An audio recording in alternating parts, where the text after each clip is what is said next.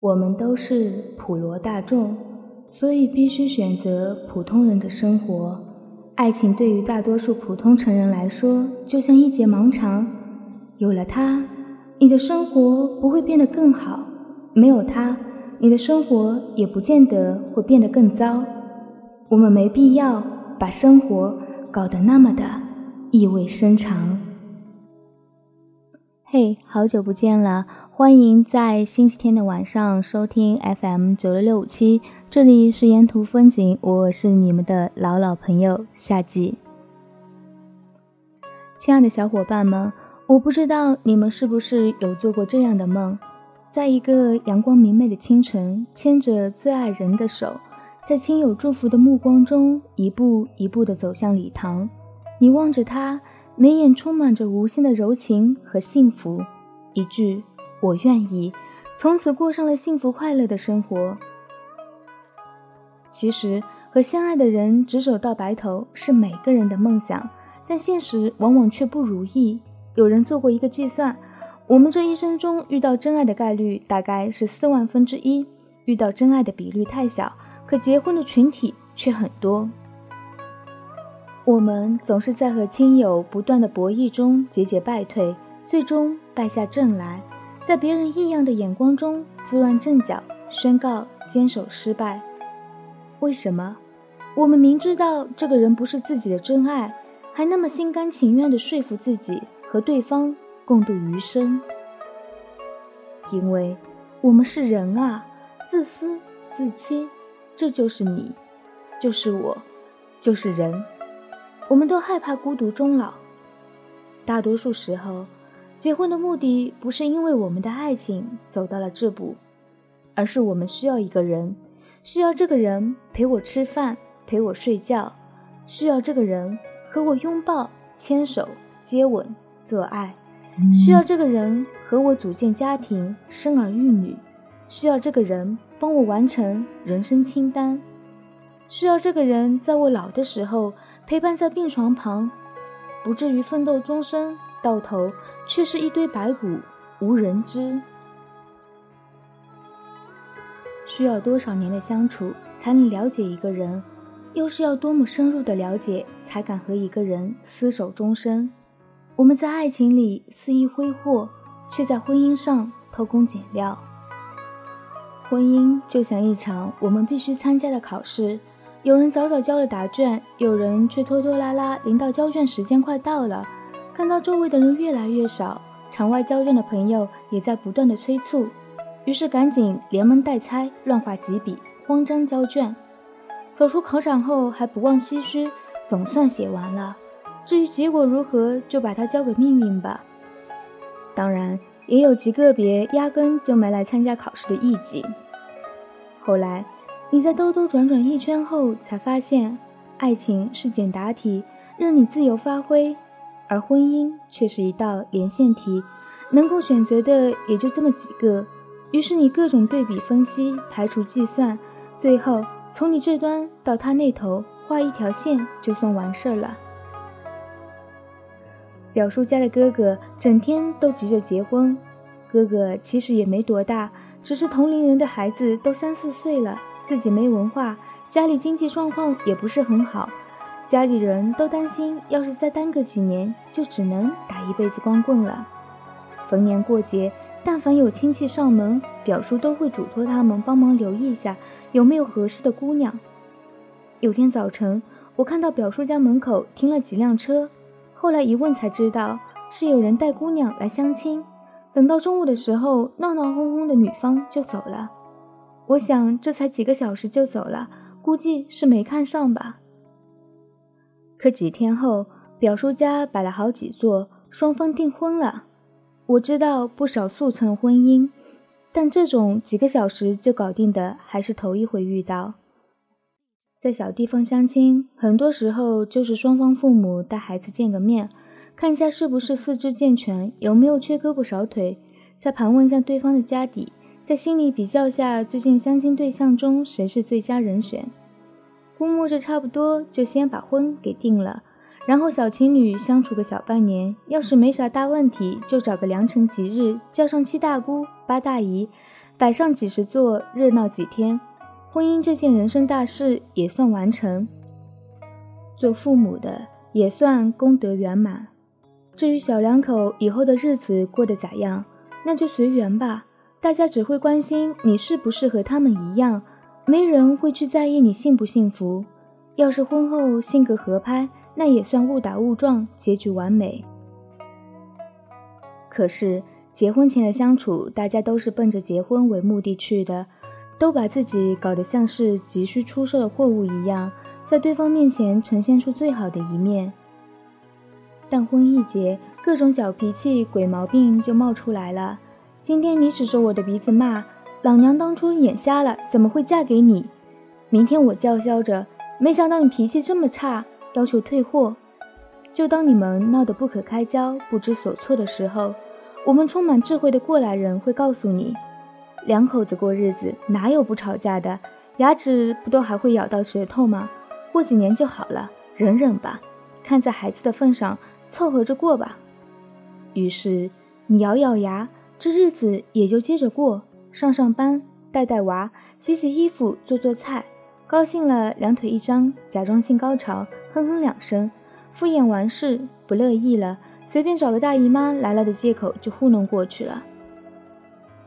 等纠缠折磨几十年后，人也到了中年，早就耗光了力气，费尽了青春。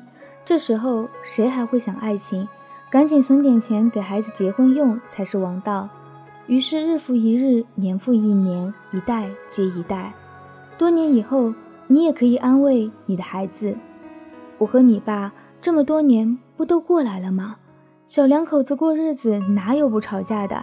等我孙子长大了，你们就好了。”这社会总有离经叛道的人，个别中途想要反抗者离了婚，重操单身就业。日子过得倒也舒服自在，可过不了几年，当初逼你结婚的那群人也会逼你再婚，你休想有片刻喘息的机会。我的表姐当初也是经人介绍认识了她的前夫，然后按照固定流程互相见面、订婚、同居，肚子大了就结婚。她前夫是个老实巴交的男人，认识他的人都觉得这男人靠谱。平静大海下面的狂澜，谁能察觉？人心底的秘密又有多少人知道？结婚没几年，男人和她一直放不下的初恋劈腿，表姐心高气傲，忍受不了这样的生活，也听不进旁人的。看在孩子的份上，男人都花心，过几年就收心了。这些道理，毅然离婚了。而在表姐离婚的日子里，我听到最多的还是周围人给她介绍相亲对象的消息。你都离婚这么久了，该考虑重新找个人了。表姐自己买了房，也有个孩子，也被男人伤透了心，可最后还是再婚了。所以，在我们这个社会里，即使离婚，最后也只能选择再婚。在社会固有认知里，不管怎样，一个人必须和另一个捆绑在一起，孤独可耻，单身有罪。而我们为什么要结婚？为了爱情。这种鬼话，可能连很多结了婚的人也会在某个深夜里嘲笑自己。诚然，我们身边确实还是有因为爱情走到一起的夫妻，但是那样的概率真的很少。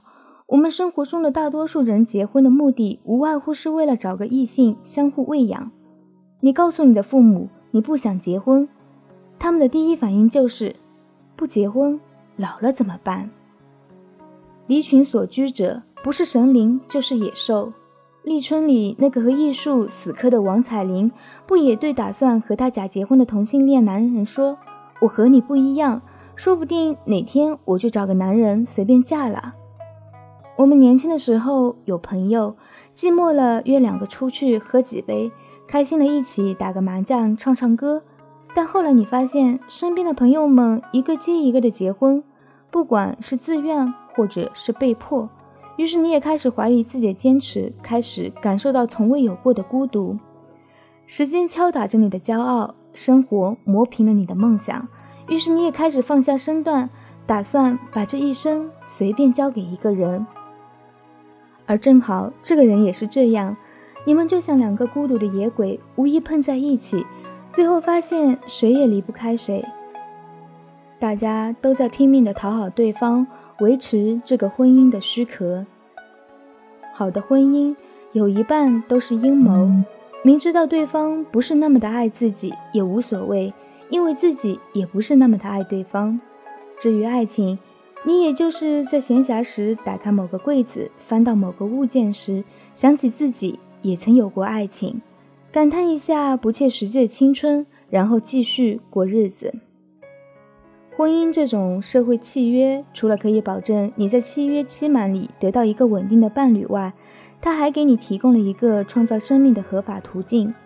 男人在婚姻这件事比女人看得开。男人适应世俗生活的能力比女人厉害的多了。很多男人娶不到自己最爱的人，不都喜欢找个贤惠顾家的女人做老婆吗？这样的女人在家相夫教子，照顾公婆，这样一来，自己就有大量的时间去忙自己的事业，养漂亮的女人。而很多看起来不需要男人的女人，最后还是会找个男人结婚，不就是为了追求那个完美，为了那句事业有成、家庭圆满吗？有些女人结婚的目的不是为了找个男人，甚至不是为了找个伴侣，纯粹是为了找个孩子他爸。女人都想当妈妈，可不是每个人都能像徐静蕾那样跑到美国冷冻几个卵细胞。然后继续享受单身生活，迎接爱情。所以找个对自己还不错、各方面也还行的男人，结个婚，生个娃，然后心思都放在孩子和自己的事业上面。这样的生活既保持了自己独立的性格，又得到了世俗的最大满足。身边的老人，即使年轻的时候和对方过得再糟糕，吵来打去多少次。可是等到两鬓斑白、牙齿脱落的时候，不也是相互慰藉的老伴吗？我们假设，如果人的生育只需要一个人独立完成就可以，而不是两者配合的话，这世界上结婚的人会不会变少？那些催婚的人会不会留下一句“你只要弄个娃出来就好，结不结婚随便你”，就不再念叨？或者我们社会的养老机制足够健全，社会包容性足够大，那么结婚的人会不会变少？这也是为什么张曼玉、李冰冰可以单身还没有孩子，却依旧光彩照人的原因。因为他们有太傲人的事业，有太多的事情要去做，他们不会孤独，因为他们有足够多的钱，可以为老去的身体买单，他们不必担心自己老无所依。这就是周冲说的。结婚是穷人的义务，离婚是富人的权利。我们大多数人都是三十岁左右结婚，七十岁左右变老，八十岁左右离开这个世界。我们和一个人捆绑在一起，签订婚姻这个协议，互相喂养，生儿育女，不就是为了人生最后的十几年吗？为了那十几年的老有所依，为了那十几年的风烛残年，我们不得不付出我们人生中一大半的时光。这样的代价是不是太过的沉重？但是不是也真的是无可奈何？就像开头所说的，我们都是普罗大众，所以必须选择普通人的生活。爱情对于大多数普通成人来说像一节盲肠，有了它，你的生活不会变得更好；没有它，你的生活也不见得会变得更糟。我们没必要把生活变得。那么的意味深长，所以婚姻不能让你认识你自己，却能让你和这个世界以最低成本的方式和平共处。好啦，最后一首来自于薛之谦的《演员》送给你们，晚安啦。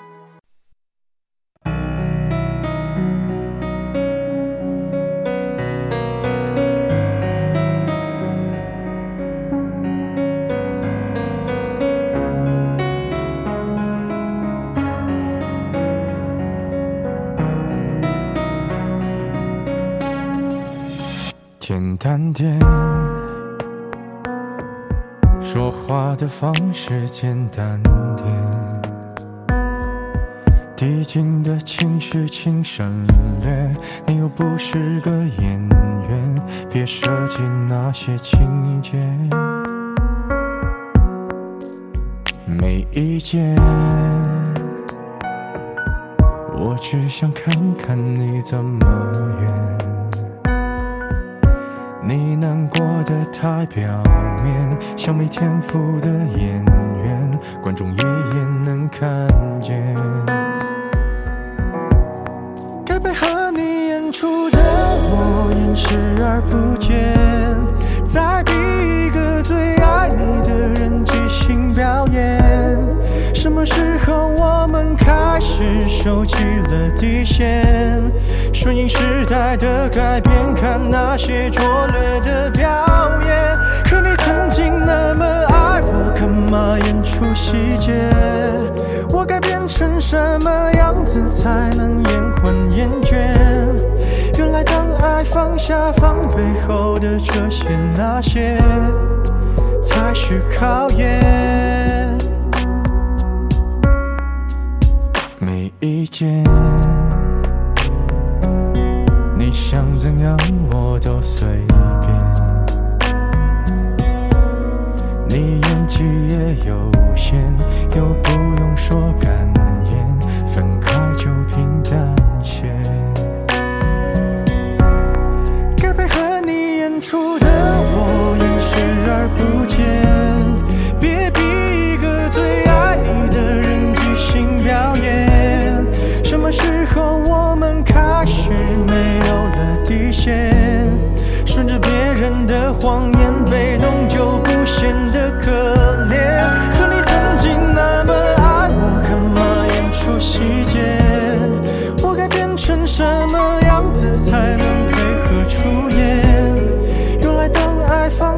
放下放背后的这些那些，都有个期限。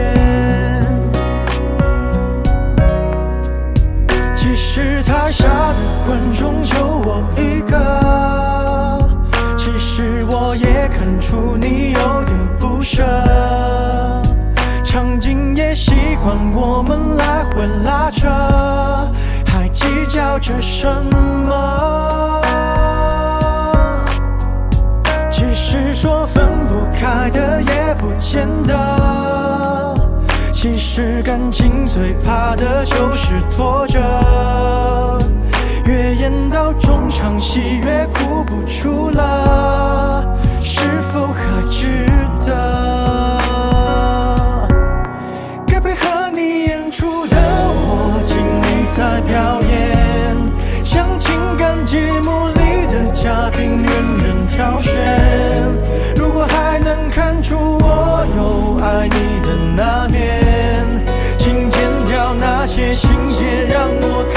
去体